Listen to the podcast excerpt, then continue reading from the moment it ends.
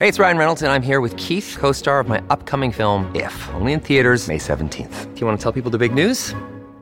All right, I'll do. it. Sign up now and you'll get unlimited for $15 a month and six months of Paramount Plus Essential Plan on us. Mintmobile.com slash switch. Upfront payment of $45 equivalent to $15 per month. Unlimited over 40 gigabytes per month. Face lower speeds. Videos at 480p. Active Mint customers by 531.24 get six months of Paramount Plus Essential Plan. Auto renews after six months. Offer ends May 31st, 2024. Separate Paramount Plus registration required. Terms and conditions apply if rated PG.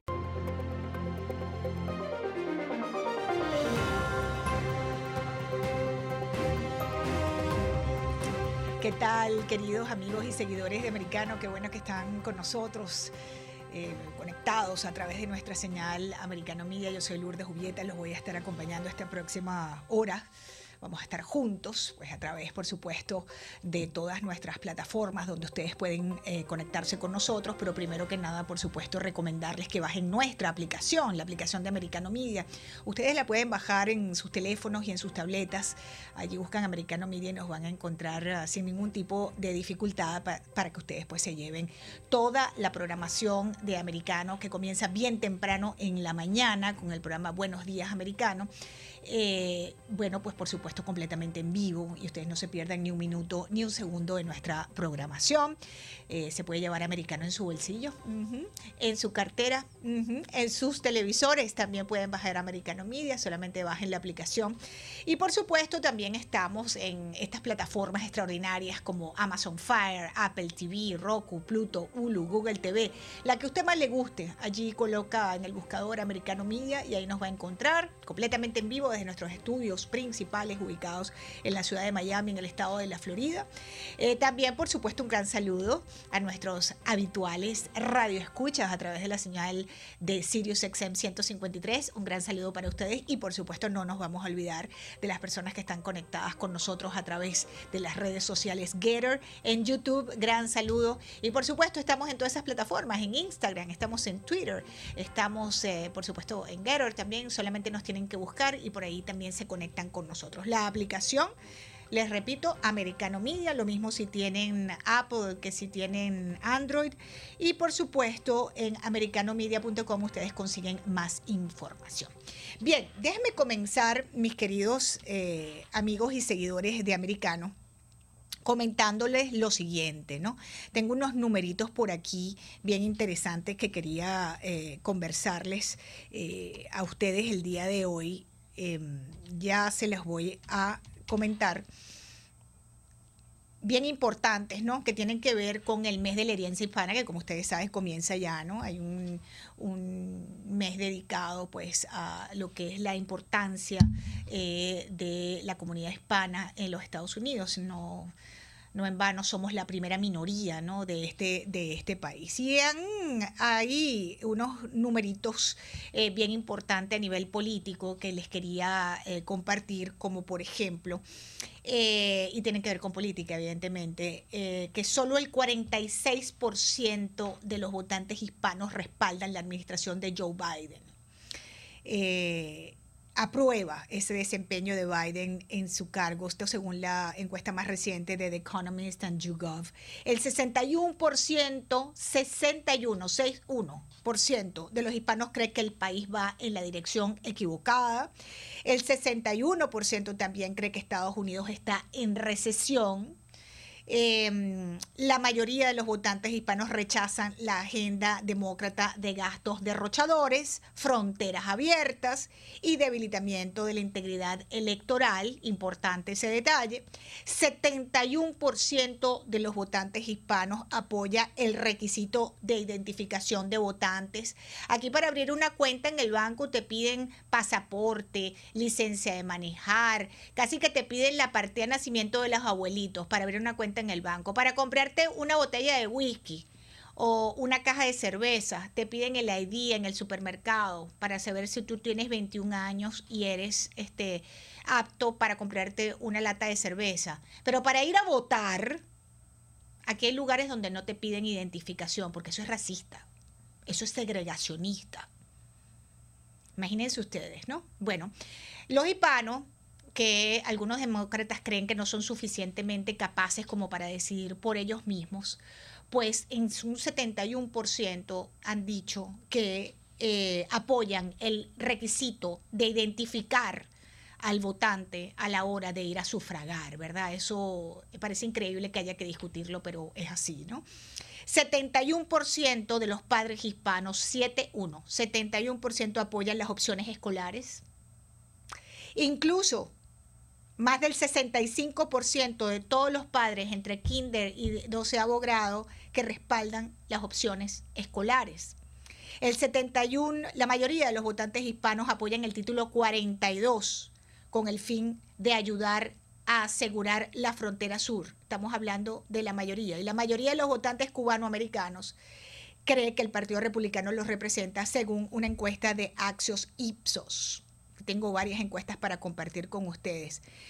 Bien, en este mes de la herencia hispana eh, tenemos otros numeritos interesantes para ustedes los votantes hispanos se están sumando en masa al Partido Republicano, incluso en eh, comunidades eh, fronterizas. Em, en el 2020 los republicanos lograron cambiar 15 sillas del Congreso de demócratas a republicanas. En cada una de esas sillas el ganador elegido fue una mujer o un miembro de una minoría y cuatro de los escaños fueron para hispanoamericanos. En el 2021 un republicano fue elegido alcalde de McAllen, Texas una ciudad de mayoría hispana, por primera vez en 24 años.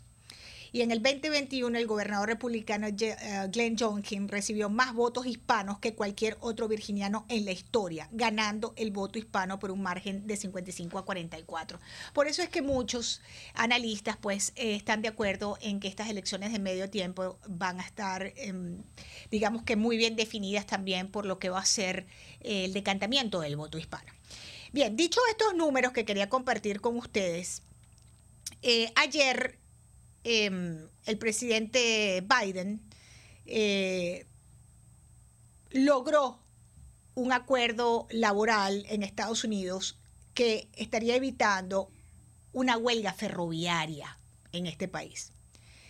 Eh, anunció un acuerdo laboral tentativo para ese sector ferroviario, con lo que se evitó esta huelga que probablemente habría sido devastadora para la economía y precisamente meses antes de las elecciones legislativas. Para lograr el acuerdo, los representantes de las empresas ferroviarias y el sindicato negociaron con eh, el Departamento del Trabajo. Eh, y bueno, el presidente invitó a los líderes empresariales y sindicales a la oficina de Val ayer viernes para lograr ese acuerdo y tengo un reportaje precisamente que nos cuentan qué fue lo que pasó allí.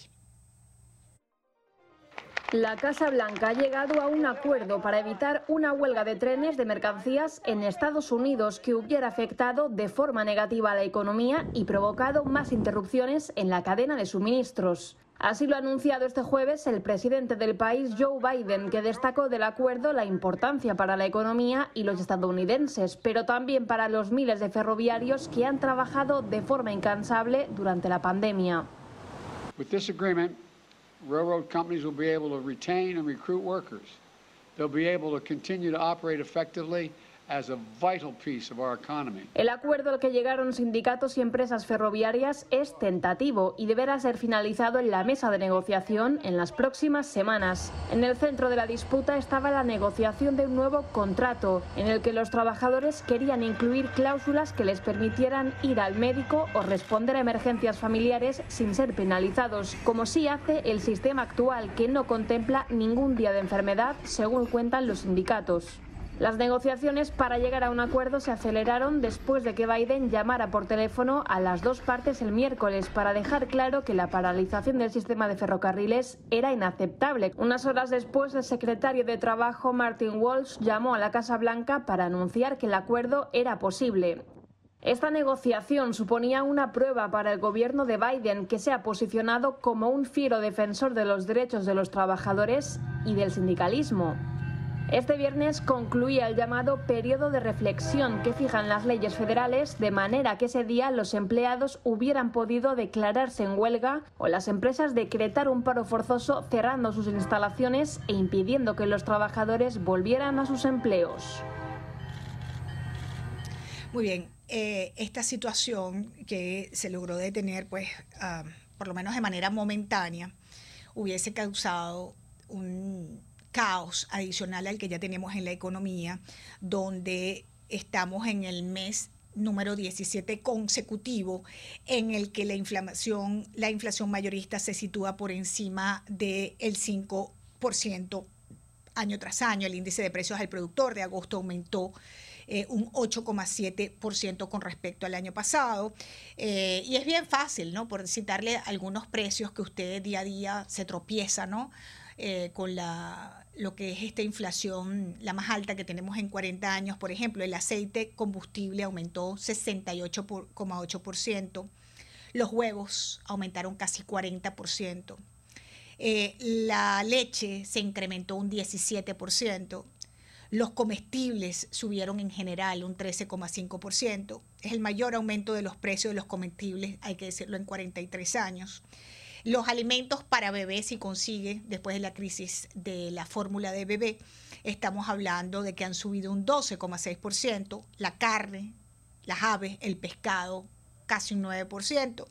La inflación está acabando, pues, con las ganancias salariales, porque si usted le han subido su salario, pues sepa que eso es sal y agua, como usted lo entiende perfectamente, porque la inflación se traga ese aumento salarial. Pero además de eso, si usted ha pensado o esperaba que bajaran eh, los precios de la vivienda para poder por fin comprarse su casita, sepa, mis queridos seguidores de Americano, que estamos con el precio de las hipotecas en Estados Unidos superando el 6% y eso ocurre por primera vez desde la crisis inmobiliaria en los Estados Unidos del año 2008. ¿Recuerdan esa crisis inmobiliaria?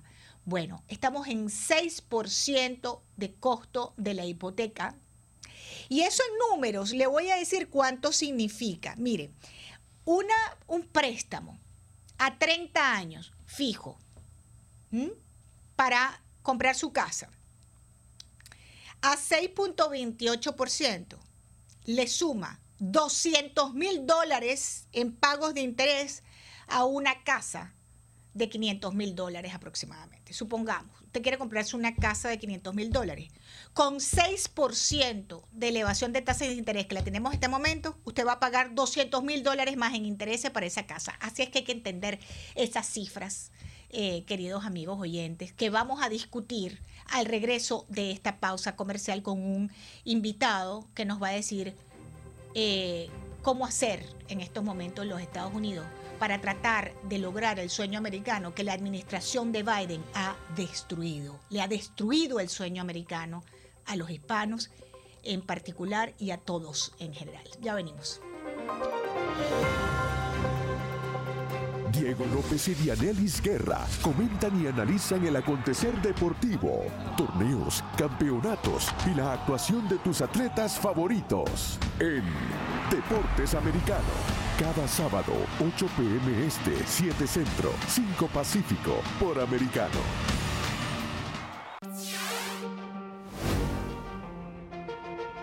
Military experience has helped me in the practice of law in many ways. I mean, the discipline that you learn in the military at such a young age is something that you take on with you for the rest of your life.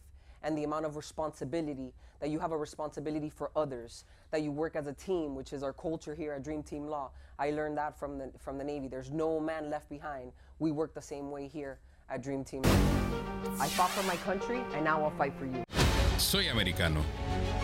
Soy hispana. Estoy informado. A través de una conversación directa sobre los temas que son importantes para mí. Por las personas que entienden mis valores. De dónde vengo. Y hacia dónde voy. Es por eso que somos americanos.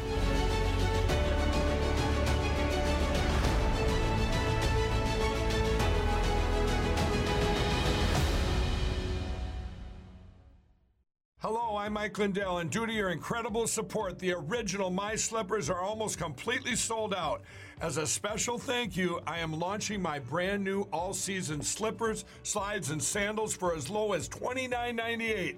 This is a limited time offer, so go to mypillow.com or call the number on your screen. Use your promo code, and you'll get all my new footwear for as low as $29.98. My all season slippers are made with my exclusive four layer design that you won't find in any other slipper. They're finished with a breathable fabric so you can wear them all year round. And my new slides and sandals are made with patented impact gel, making them ultra comfortable and extremely durable. I guarantee they'll be the most comfortable footwear you'll ever own.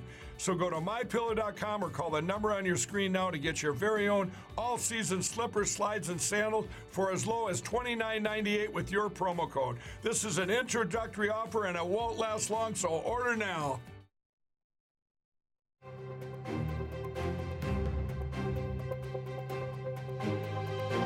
Vamos, gracias uh, por uh, seguir conectados uh, en Americano Media.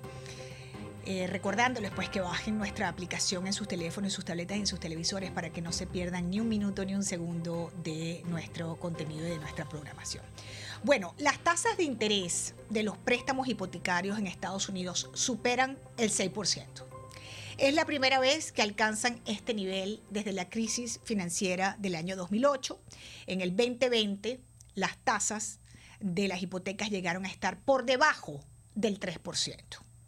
La tasa promedio para una hipoteca a 30 años subió de 5.89% la semana pasada a 6.0% esta semana. Hace un año estaba en 2.86% según datos que tengo aquí de Freddie Mac.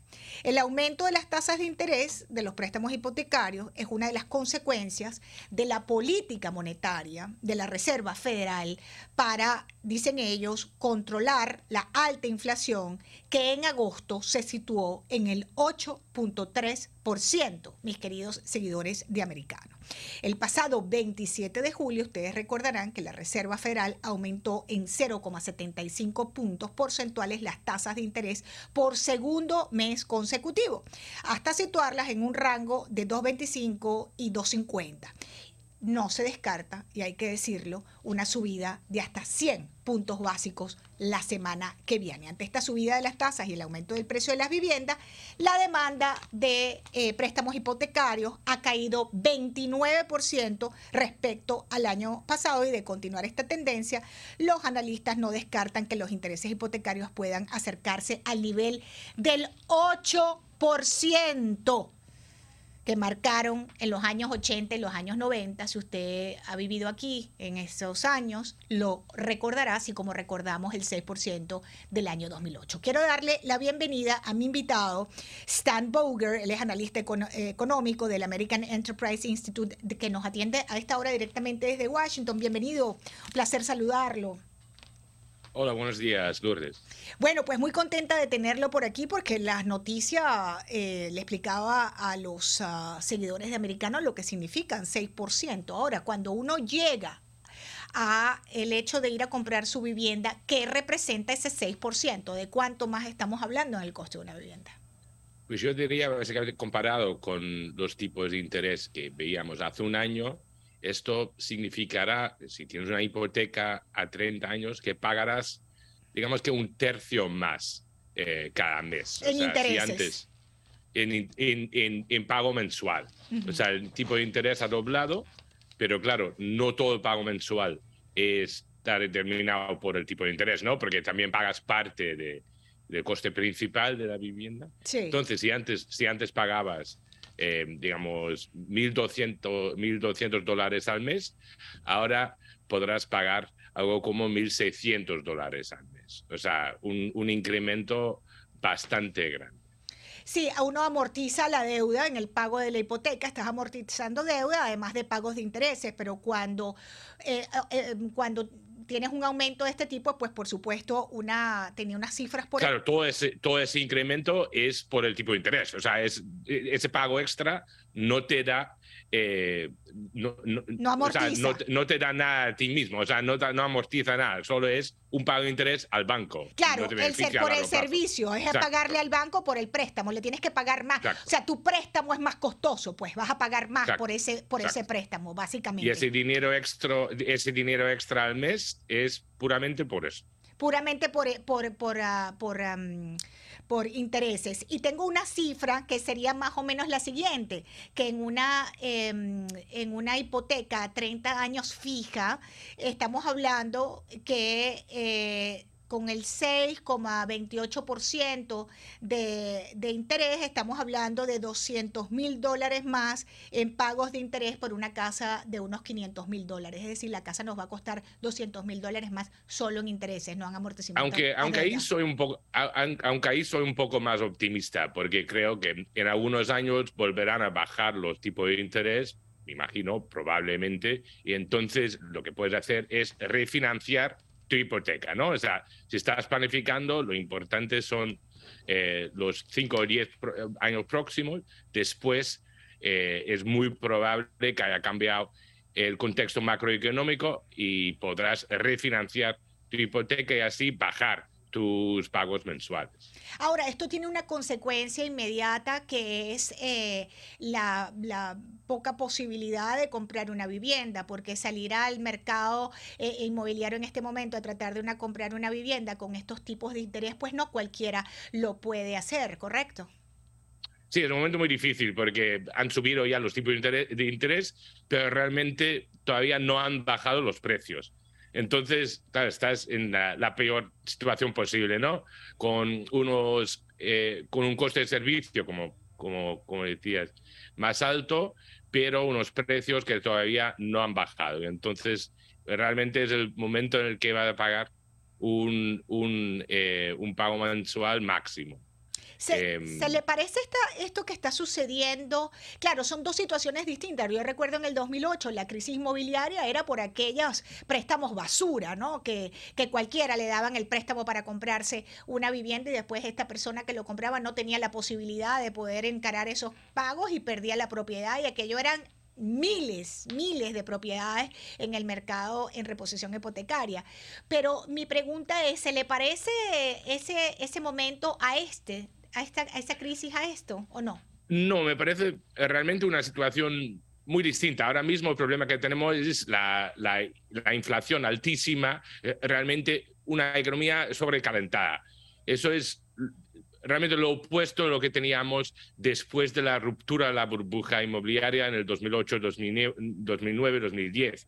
Y claro, se nota la reacción de la Reserva Federal, que en esos años estaba bajando los tipos de interés para estimular la economía, ahora los está subiendo para controlar el calentamiento de la economía y los niveles de inflación. Em, puede que haya un grupo de, de compradores de casas que sí están en una posición comparable. Si, si compraste una casa en los últimos dos, tres años en, en una, parte, en una zona del país donde, un- donde han subido los precios muchísimos, entonces sí que creo que hay un riesgo de que vaya a perder gran parte del valor de, de la casa. Hmm. Ahora que usted mencionaba el, el tema de la inflación, eh, ¿usted sí cree que estas medidas de la Reserva Federal de aumentar las tasas de interés para tratar de controlar la inflación funcionen?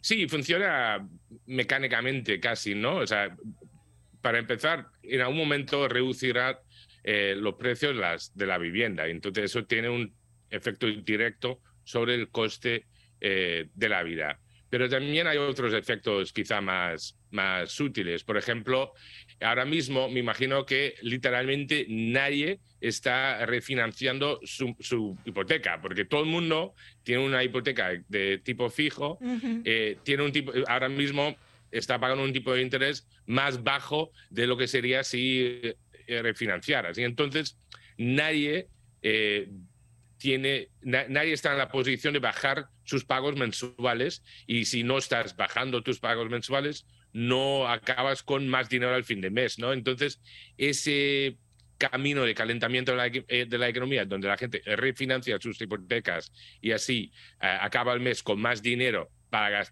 para gastar en otros productos y otros servicios, ese fenómeno ya no existe, porque todo el mundo con una hipoteca se va a quedar con su hipoteca lo, lo, más, lo más que pueda. el máximo tiempo que pueda. Claro. Y a, y a, futuro, ¿cómo usted ve el mercado inmobiliario? Eh, me decía, bueno, claro, si compras una vivienda, este es el peor momento quizás para comprarla, pero eventualmente, eh, si tienes las condiciones para comprar tu vivienda, eh, usted decía que a futuro pues siempre puedes refinanciar, pero ¿cómo ve usted ese mercado a futuro? Pues lo veo bastante mejor de lo que era en el, en el 2007 o el 2008, ¿no? Las condiciones para conseguir una hipoteca eh, se han hecho bastante más estrictas. En la gran mayoría de mercados los precios de la vivienda están en línea básicamente con los ingresos y la riqueza eh, de las personas eh, que las han comprado. Em, en parte porque, claro, en hay grandes partes de Estados Unidos donde básicamente no se construye nada. Y entonces la oferta de vivienda es tan limitada eh, que los precios realmente son el producto de eh, una demanda fuerte combinada con una oferta muy limitada. Y eso, claro, eso sostiene los precios en un, en un nivel bastante alto. Hay, hay algunas excepciones, pero eso realmente es la, es la realidad en, en todas las eh, todas las ciudades más grandes del país. Y finalmente le quito un minutico más su em, pronóstico sobre el tema inflacionario que tiene tan preocupado a cualquier ciudadano aquí en los Estados Unidos. Pues yo, realmente ahora mismo la, Reserva Federal se está tomando eh, tan en serio su, su, tarea principal, algo que realmente no estaba haciendo hace un año, que creo que es, inevitable que va que vamos a ver una bajada de inflación, porque van a seguir subiendo los tipos de interés hasta que, hasta que eh, consigan que se baje la inflación. Y, claro, puede que, puede que sea costosa esa experiencia, ¿no? Puede que veamos unos niveles de desempleo más altos, pero la inflación a, a dos, tres años no me preocupa tanto, porque yo creo que van a hacer eh, lo que haga falta. Pero tiene unas consecuencias, como usted acaba de hablar, ¿no? Le estamos hablando de que el costo, eso sí que es preocupante. El costo, lógico, el costo de la vivienda, se habla de que podría llegar a 8% los intereses hipotecarios. Claro, puede tener, puede tener unas, unas consecuencias desastrosas, pero la inflación en sí no creo que, no creo que será el problema principal eh, en el 2000. 25. Pasaremos de la inflación al desempleo, entonces, que ya también per tenemos un problema. Claro, exacto que sería que es otro gran problema, ¿no? Eh, de hecho. Sí, sí, no sé cuál es peor, pero claro, es otro problema. correcto. Bueno, pues le agradezco muchísimo haberme acompañado hoy en Americano, nuestro invitado Stan Boger, él es ah, analista económico del American Enterprise Institute en Washington, D.C. Bueno, es que la economía, mis queridos amigos oyentes, eh, eh, no es que un tema, el desempleo no está divorciado de la inflación, la inflación no está divorciada de la cadena de suministro, este, no están divorciados ninguno de ellos del aumento de la gasolina, que tenemos en Estados Unidos un problema estructural por un modo eh, y unas medidas que ha tomado la administración de Joe Biden en materia económica, financiera, eh, que ha, pues, eh, nos ha colocado en apenas dos años en esta crisis que estamos todos todos viviendo. Vamos a hacer una breve pausa porque sumado a la crisis económica tenemos una crisis tremenda en la frontera. seguimos con la frontera sur abierta, totalmente abierta, entrando por allí cualquiera que lo desee, así lo manifiestan muchos de esos inmigrantes que están entrando por allí.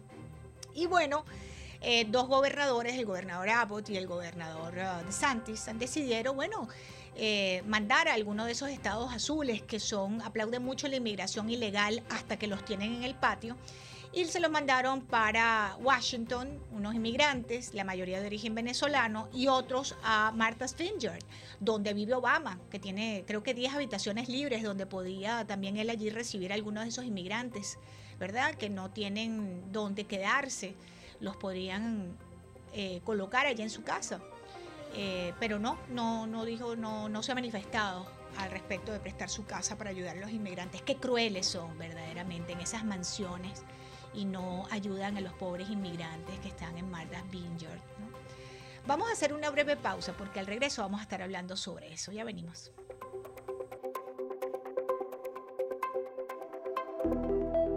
Somos americano.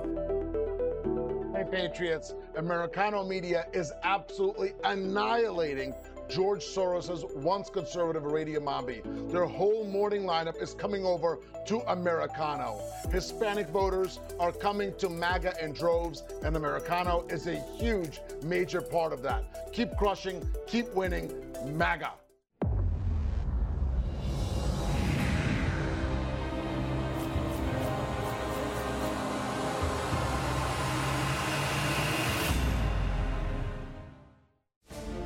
Por americano.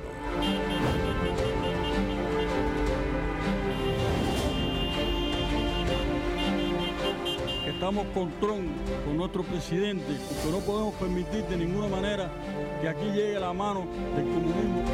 Y denunciar y las leyes arbitrarias que está tomando aquí el FBI. Así, apoyando a Trump, 100%.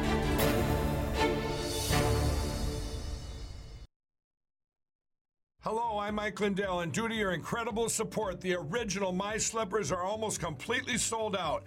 As a special thank you, I am launching my brand new all season slippers, slides, and sandals for as low as $29.98. This is a limited time offer, so go to mypillow.com or call the number on your screen. Use your promo code, and you'll get all my new footwear for as low as $29.98. My all season slippers are made with my exclusive four layer design that you won't find in any other slipper. They're finished with a breathable fabric so you can wear them all year round. And my new slides and sandals are made with patented impact gel, making them ultra comfortable and extremely durable. I guarantee they'll be the most comfortable footwear you'll ever own. So go to mypillow.com or call the number on your screen now to get your very own all season slippers, slides, and sandals for as low as $29.98 with your promo code. This is an introductory offer and it won't last long, so order now.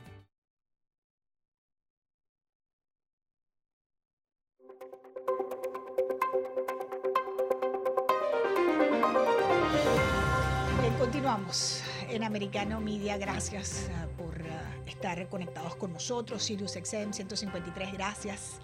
Los oyentes habituales de Americano en todos los Estados Unidos, Canadá y Puerto Rico, gran saludos para la audiencia de Americano y por supuesto nuestras plataformas Amazon Fire, Apple TV, Roku, Pluto, Hulu, Google TV, allí también estamos, nuestras redes sociales y por supuesto la aplicación de Americano Media, bájenla en sus teléfonos y en sus tabletas para que no se pierdan ni un minuto ni un segundo de nuestra programación. Bueno, el gobernador de la Florida, el republicano Ron DeSantis, envió un avión cargado con 50 inmigrantes, apenas 50 inmigrantes ilegales a la isla de Martha's Vineyard. Eso está en Cape Cod, Massachusetts, donde viven los ricos los ricos de verdad. Y bueno, las autoridades demócratas se volvieron como locos con el influjo repentino de inmigrantes, porque el gobernador de Santos cumplió lo que habría dicho, que era mandar en esa ciudad de santuario a los inmigrantes ilegales. ¿no? Estamos hablando de que esa frontera abierta eh, está permitiendo pues que entren como quieran, sin ningún tipo de eh, cuestionamiento. Eh, yo creo que por eso deberían hacerle un juicio político al presidente Joe Biden, por supuesto, eso es una opinión mía, ¿no? Pero yo creo que es un eh, agravante a la situación que estamos viviendo en los Estados Unidos, que la frontera sur esté así abierta de par en par. Bueno, Kamala Harris había dicho que no, que la frontera sur estaba controlada. Y entonces el gobernador Abbott de Texas inmediatamente le mandó unos avioncitos, unos, no, unos autobuses para Washington y le colocó a unos inmigrantes ilegales entrados por la frontera sur que está abierta y se las colocó allí frente a su casa en Washington. Por supuesto, ya están todos diciendo que son unos crueles, que cómo pueden tratar así a las personas. Este problema no lo tuviéramos si esta administración de Joe Biden hubiese hecho su trabajo, que es proteger la seguridad nacional de los Estados Unidos, que comienza por velar por las fronteras de este país y visualizar muy bien quién entra de este a este país, ¿verdad? Bueno, el hecho es que estaban como locos allí en, en, Martha's Vineyard, toda esta cuerda de ricos, diciendo que no sabían qué hacer con esta gente, que qué horror, que no podemos con esto. Pero bueno, si Obama tiene una casa ahí con 10 habitaciones, ¿por qué el expresidente Obama no le da unas habitaciones a esa gente para que se quede allí mientras tanto, o cualquiera de esos otros ricos que están muy preocupados porque es que aquí en Martha's Vineyard, en esta isla privada, no tenemos donde tener a los inmigrantes. Bueno, ahora sabemos que esos inmigrantes que llegaron a la isla de Massachusetts serán trasladados a una base militar. Eso es lo que sabemos a esta hora. Pero nuestra flamante vocera de la Casa Blanca, esta señora verdaderamente es que este gobierno, esto da vergüenza lo que es este gobierno. Karine Jean-Pierre. Karine Jean-Pierre ha dicho, ha dicho que el gobernador de Texas es Ted Cruz. Y esta es la vocera de la Casa Blanca, Karine Jean-Pierre. Por favor, Christian Bonnet, ponme al aire el sonido de Karine Jean-Pierre cuando dejó sin trabajo al gobernador Greg Abbott y convirtió a Ted Cruz en el gobernador. They should ask Texas Governor Ted Cruz and Florida Senators Marco Rubio and Rick Scott. Escucharon ustedes mismos. Governor Ted Cruz. Esa es la vocera de la Casa Blanca. Señores, este es el gobierno que tenemos. Déjame darle la bienvenida a mi invitada, que es eh, a esta hora.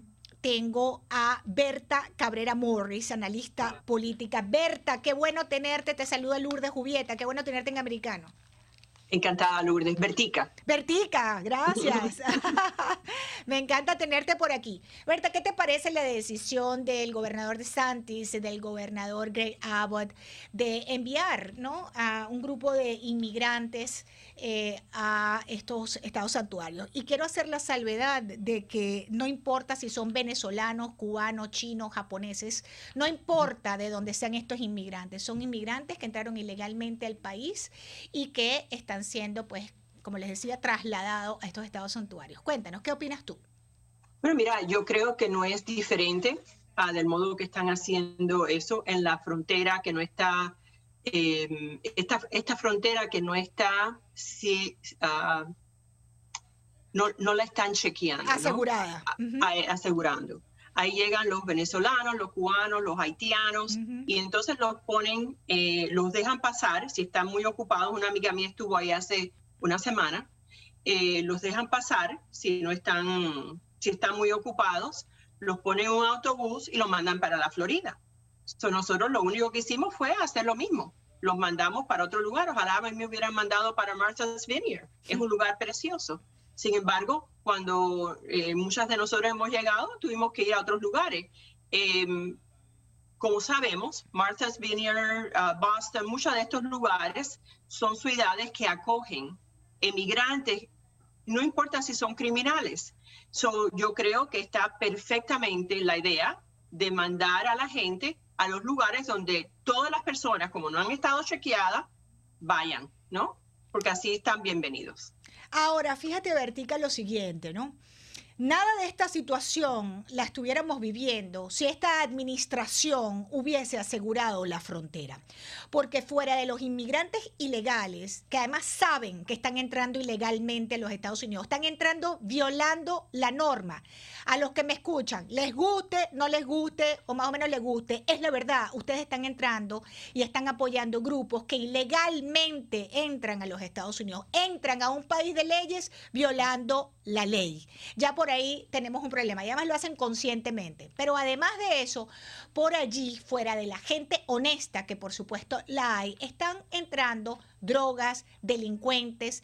Hay una lista ya importante de personas que estaban en, eh, en, observación por vínculos con grupos terroristas. Es decir, cualquier animal de pezuña larga está entrando por la frontera sur de los Estados Unidos y una vez que entran a los Estados Unidos, muchos desaparecen dentro de la geografía de la Unión Americana. No sabemos ni siquiera ni quiénes son, ni dónde están. Y eso representa un gravísimo problema para la seguridad nacional de los Estados Unidos y de cualquiera de ustedes que me están viendo y escuchando en este momento, Berta, ¿no? Entonces, Mira, eh, es, estoy, eh, mi pregunta es, ¿estás de acuerdo en que la génesis de este problema es la política de fronteras abiertas de la administración de Joe Biden? Mira, por muchos años los Estados Unidos y yo he trabajado en, en la política toda mi vida adulta, hemos tenido siempre un problema de migración. Pero este último presidente Trump que tuvimos trató de arreglar no el problema de migración, pero el problema de seguridad, porque hay una diferencia muy grande entre migración y seguridad. El problema que tenemos en este momento más grande es el problema de seguridad en la frontera, ¿no? Estábamos haciendo la pared y esta administración paró de hacer la pared, ahora está pensando en empezar a hacer la pared. Nosotros los hispanos y el pueblo en general, ¿no? No está en contra de inmigración legal. Lo que estamos en contra es de inmigración que no está chequeada, que no sabemos quién está entrando, que pueden ser los gangs de Ecuador, de Guatemala, de México. Y es más que el mundo entero no quiere que nosotros los dejemos entrar porque de aquí salen y van para otro lugar. So, el problema es más grande, es el problema de seguridad que no tenemos ninguna. ¿Cómo Joe Biden y Kamala Harris van a saber el problema si nunca han ido a la frontera? Eh, esa nena que habló, que dijo la, la, que habla por el presidente y que dijo que Ted Cruz era el gobernador de, Texas, eh, es cómico, es, eh, porque es que no saben quiénes somos nosotros, no saben la comunidad, no saben lo de migración, no entienden eh, que el problema es seguridad de este país. Y se están poniendo, es increíble Lourdes, y si tú quieres yo te puedo dar el vídeo que nosotros tenemos de la amiga mía que fue a la frontera, como nos dejaban pasar a los muchachos porque estaban bien ocupados. Sí, es, una vergüenza lo de la vocera, es una vergüenza lo de la situación de la frontera, es una vergüenza la vocera, eh, Karine Jean-Pierre, que como vocera de la Casa Blanca dice que Ted Cruz es el gobernador de Texas, cuando es el senador, ¿no? Pero bueno, eh, eh, ah. pero por el otro lado, la vicepresidenta Kamala Harris decía este pasado fin de semana, que la frontera estaba controlada, estaba asegurado. Y resulta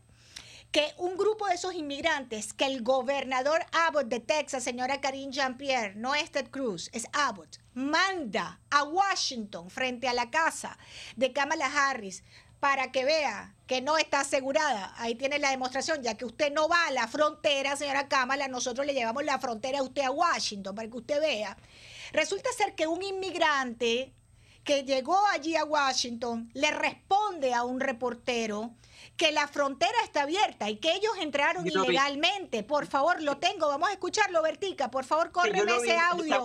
Vamos a escucharlo. Vamos a escucharlo, Berta. Vamos a escucharlo. Cristian, por favor.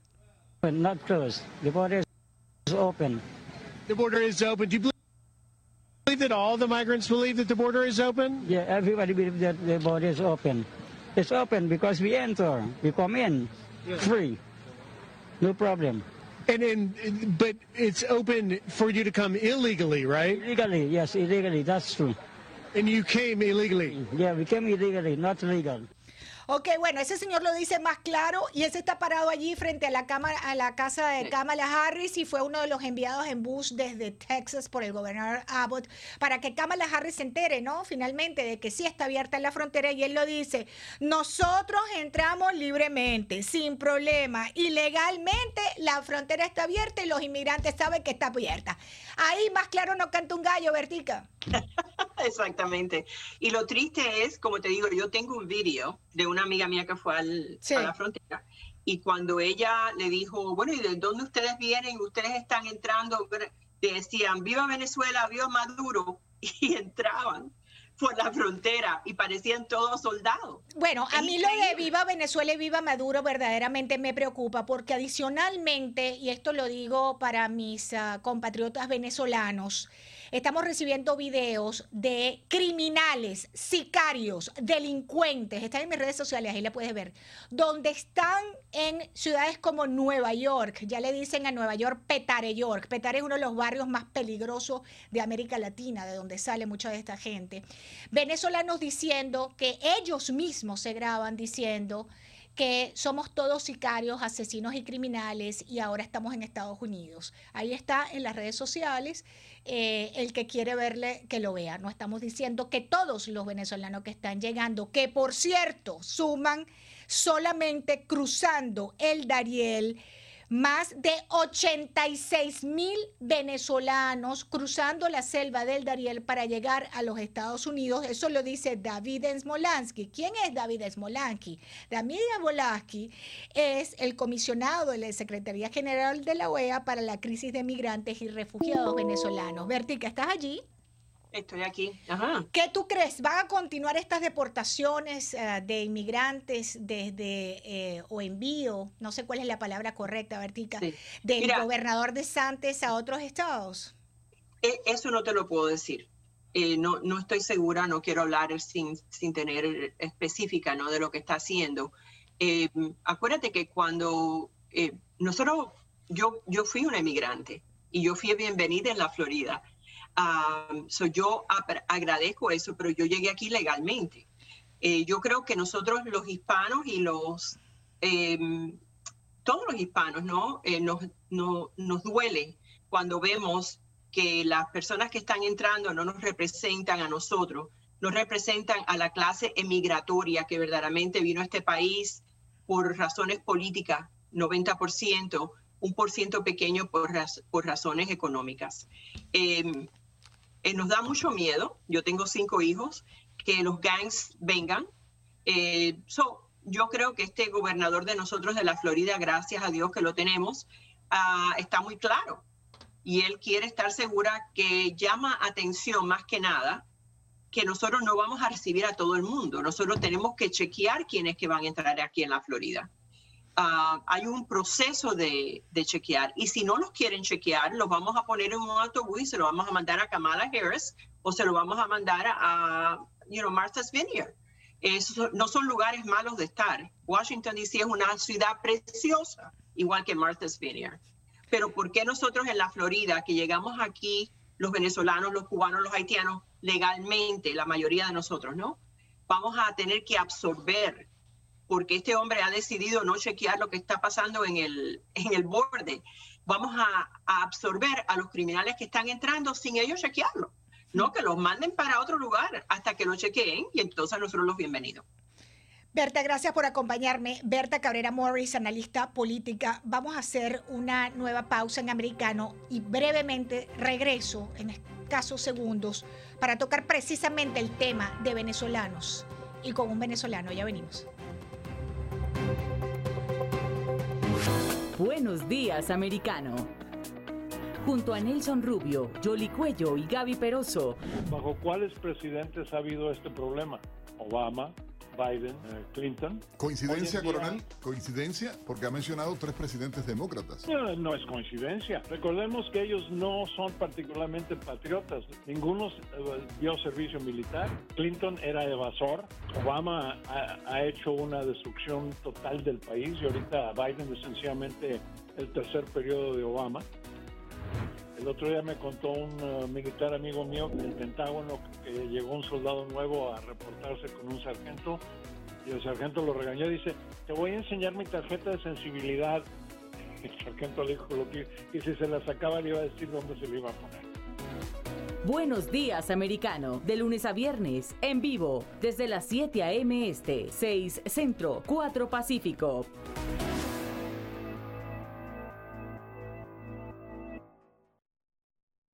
Hello, I'm Mike Lindell, and due to your incredible support, the original My Slippers are almost completely sold out. As a special thank you, I am launching my brand new all season slippers, slides, and sandals for as low as $29.98. This is a limited time offer, so go to mypillow.com or call the number on your screen. Use your promo code, and you'll get all my new footwear for as low as $29.98. My all season slippers are made with my exclusive four layer design that you won't find in any other slipper. They're finished with a breathable fabric so you can wear them all year round. And my new slides and sandals are made with patented impact gel, making them ultra comfortable and extremely durable. I guarantee they'll be the most comfortable footwear you'll ever own. So go to mypillow.com or call the number on your screen now to get your very own all season slippers, slides, and sandals for as low as $29.98 with your promo code. This is an introductory offer and it won't last long, so order now.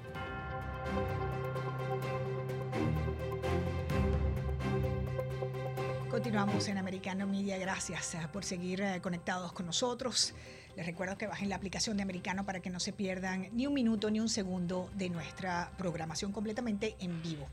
Bien, eh, quiero darle la bienvenida a mi invitado a esta hora, es el editor de Freedom Post, Raymond Azar. Lo tenemos eh, con nosotros para conversar sobre el tema de esos migrantes venezolanos. Están sonando mucho los venezolanos por estos grupos eh, que están siendo enviados a distintas ciudades, eh, ciudades santuarias de los Estados Unidos.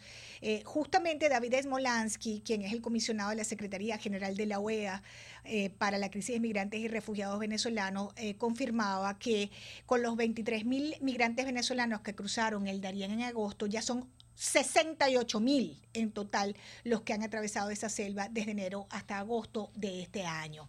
Los venezolanos siguen pensando, y de hecho lo están haciendo, que la frontera abierta de los Estados Unidos le va a permitir llegar para acá. Hemos visto videos, eh, le comentaba a los um, seguidores de Americano, de delincuencia común eh, eh, miembros de la delincuencia común y de la delincuencia organizada haciendo ya vida dentro de los Estados Unidos.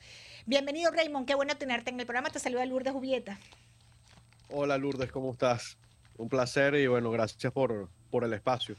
Gracias a ti por estar con nosotros, Raymond. ¿Qué te parece la situación con los venezolanos en Martha Vineyard, allá en Washington? En su mayoría son venezolanos que han entrado por la frontera sur y según sus propios testimonios, ellos entienden que la frontera sur está abierta. ¿Qué está pasando?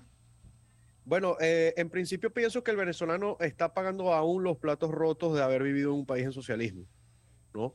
Y, y esas consecuencias te persiguen aún estando fuera de Venezuela. De una u otra manera, podemos ver este caso que para mí es un caso extremo, como podemos ver el caso de que no tienes ni siquiera la posibilidad de poder renovar un pasaporte en cualquier país del mundo, como debería ser, ¿no? Entonces pienso que eh, estamos en un punto crítico donde cuando piensas que, el venezolano no puede seguir sufriendo las consecuencias de, lo que ha vivido el país durante los últimos 20 años, eh, siempre llega algo nuevo que te hace como que, mira, o sea, seguimos bajando, seguimos, seguimos hundiéndonos, seguimos recibiendo eh, este maltrato o estas consecuencias de una política nefasta. ¿Te parece que Estados Unidos los está maltratando? Eh, no Estados Unidos los está maltratando. O sea, eh, no, hablo, no hablo de eso, sino lo que tiene que pasar el venezolano por huir de Venezuela. Claro. Este, y llegar aquí a este país primero, que ayer, el día de ayer estaba viendo videos de muchas personas que eran entrevistadas que literalmente han jugado con su ignorancia, ¿no? Porque no, no, es, otra, no es otra razón. Eh, estas personas alegaban que habían llegado aquí a los Estados Unidos pensando que iban a recibir los papeles en tres meses y que iban a empezar a trabajar para poder traer a su familia. Claro. Entonces, pues allá tú ves el tema de la desinformación que existe, causa que el mismo venezolano se dañe a sí mismo. Claro, porque fíjate, te preguntaba eso por lo siguiente, ¿no? En el camino de Venezuela a los Estados Unidos hay cifras importantes de muertos eh, em, que quedan pues en el trayecto, ¿no? Estamos hablando de siete muertos en Río Bravo en el 2022, eh, estamos hablando de 18 cuerpos de venezolanos en una fosa en el Darién supuestamente, estamos hablando de gente, eh, cifras además extraoficiales porque no tenemos verdaderamente los números reales, ¿no? Pero el costo humano de ese camino hacia los Estados Unidos está motivado por esa creencia eh, o suposición de que la frontera sur está abierta y lo que tú dices, manipulados por, la, por, la, por el crimen organizado. Pero también hay criminales. No, claro, es que... no todos son personas que quieren salir del socialismo o salir de Venezuela, son criminales que vienen a los Estados Unidos y que han entrado dentro de los Estados Unidos, dicho por ellos mismos, sobre los videos sobre eso, ¿no? Sí, Lourdes, fíjate, qué pasa. Eh, hay algo que sí se ha jugado desde hace mucho tiempo, ¿no? Y por lo menos eh, eh, el tema de, de, estas personas que tienen prontuarios criminales en Venezuela han sido motivados a salir de allá eh, y, esto es literalmente lo que, lo que pasó en Cuba en los 80. Es una versión magnificada de los Marielitos, ¿ok? Eh, donde habrán enviado eh, 3.000 buques con 130.000 personas, de los cuales 25.000 eran delincuentes eh, peligrosos de la isla. Lo mismo está pasando acá. Ahí, lo que pasa es que el venezolano hoy, o sea, ha empleado como que estas acciones, lo que conocemos nosotros como la viveza criolla, ¿no? Y entonces empiezan a ir en lotes, te empiezas a ir en lotes, empiezan a ir en lotes y, y simplemente llegan. Y que, o sea, eh, no es, no es imposible hacerlo, lo estamos viendo y cada vez los números son mucho peores. Y el, el- el tema de eso que tú acabas de decir, la delincuencia, por los videos que están, se están eh, promocionando literalmente por las redes sociales, están advirtiendo que eso es eso que llaman la brisita bolivariana que iba a llegar a los Estados Unidos, ya llegó, están acá. Ahora, Ujú. dime, dime. No, te iba a decir que en el, en el caso, en el caso cubano, eh, hay unas características em, de esa migración que eh, es diferente también en el tema de Venezuela, ¿no? Pero eso sería motivo de, de otra conversación con más tiempo. Porque a mí lo que, me, lo que me preocupa también en este momento es cómo estas personas eh, que están grabando estos videos diciendo que en dos años ellos van a cambiar lo que es Estados Unidos, Nueva York, que ya parece tiene unos altísimos índices de criminalidad, está recibiendo un gran número de estos venezolanos que les encanta estar allí en Times Square. Hemos visto los videos también. Sí. Eh, y uno dice, bueno, em, qué lamentable, ¿no? Que esta gente esté echando por tierra eh, el prestigio de la comunidad venezolana también en los Estados Unidos, que mayoritariamente viene a trabajar, a criar a su familia y eh, hacer una vida decente y aportar a este país como inmigrantes, ¿no? Qué lamentable porque lo que está sonando son este tipo de personas. Sí, fí- fí- fíjate algo que yo estaba comentando el otro día y, y para mí es algo muy, muy cierto porque lo he visto de cerca. Es increíble que evidentemente como no hay un filtro, no hay una, una, relación diplomática entre ambos países, tú no puedes revisar por- eh, prontuario. De hecho, cuántos asilos políticos están congelados desde el año 2013 hasta hoy en día, no sabe, o sea, es una, es una barbaridad de monto. Y esta cantidad de gente que viene llegando, esta cantidad de delincuentes que está pasando por la frontera, eh, eh, sí o sí están perjudicando a todo aquel, como tú lo estás diciendo, que ha hecho las cosas bien por estar en este país, ¿no? Y, es una consecuencia que ya son miles de venezolanos que la están empezando a pagar. Incluso hay personas en Venezuela que desesperados por simplemente visitar a familiares en los Estados Unidos, ni siquiera con intención de quedarse, quieren solicitar la visa en otro país con todos sus requisitos, tienen que hacer el gasto de movilizarse fuera de Venezuela, porque como saben, en Venezuela no hay embajada americana, llegan a estos países y la visa les es negada. Entonces tú dices, ¿cuál es la coherencia de esta situación? Tú escuchas a los inmigrantes de ayer, eh, los que fueron entrevistados frente a, la- a- a- a- a la casa de Kamala. Diciendo que la, la frontera está abierta. Sí, sí, sí. Que le dicen pasen adelante. Sí, sí. Entonces, o aquí había un mito, Lourdes, de, de que la frontera estaba cerrada y simplemente empezaron a probar suerte, o, o literalmente la abrieron, que a- es a la posición que yo me inclino, porque esto no había pasado nunca en los Estados Unidos. Antes cruzar la frontera era una, una odisea Habían- para la persona que lo quisiera hacer. Y te quiero mostrar algo. Me queda un que minuto, se- Raymond. Tú que eres de, de antes de que se me vaya. En 2019 fueron 38 personas para julio que entraron a, los Estados Unidos. 2019. 2020 ascendió la, la cifra, la cifra a 34. 2021 para julio, 581. Para la misma fecha, en 2022, fueron 28.079. Y hoy para agosto son 32.000 en total los que han cruzado y 23.000 son venezolanos. Aquí hay un aumento de un 4.060% de la inmigración por la frontera. Sospechoso todas esas cifras que nos estás dando. Eh, sospechoso, lamentable, pero además déjame decirle esto, aquí hay un gran responsable de toda esta tragedia, que es Joe Biden, porque además en el camino se mueren muchos eh, que están intentando. Esto es un monstruo de mil cabezas, esta situación con la migración eh, venezolana entrando a los Estados Unidos y además, déjame decirte que ha creado crisis en toda la región. Tenemos situaciones similares en el Perú, en Chile, en la Argentina, en Ecuador, en Colombia, Colombia, que es donde hay mayor eh, número de venezolanos. Raymond, se me acabó el tiempo, tengo que despedir el programa. Te agradezco mucho estos minutos con Americano Media. Raymond Azar es el editor de The Freedom Post, ahí lo pueden leer, seguirlo en sus redes sociales. Yo me despido, queridos amigos y seguidores de Americano. Por supuesto, ustedes sigan conectados con nuestra señal. Allí tienen, por supuesto, la aplicación Americano Media y, bueno, todas las plataformas donde ustedes pueden disfrutar de nuestra programación. Muchísimas gracias.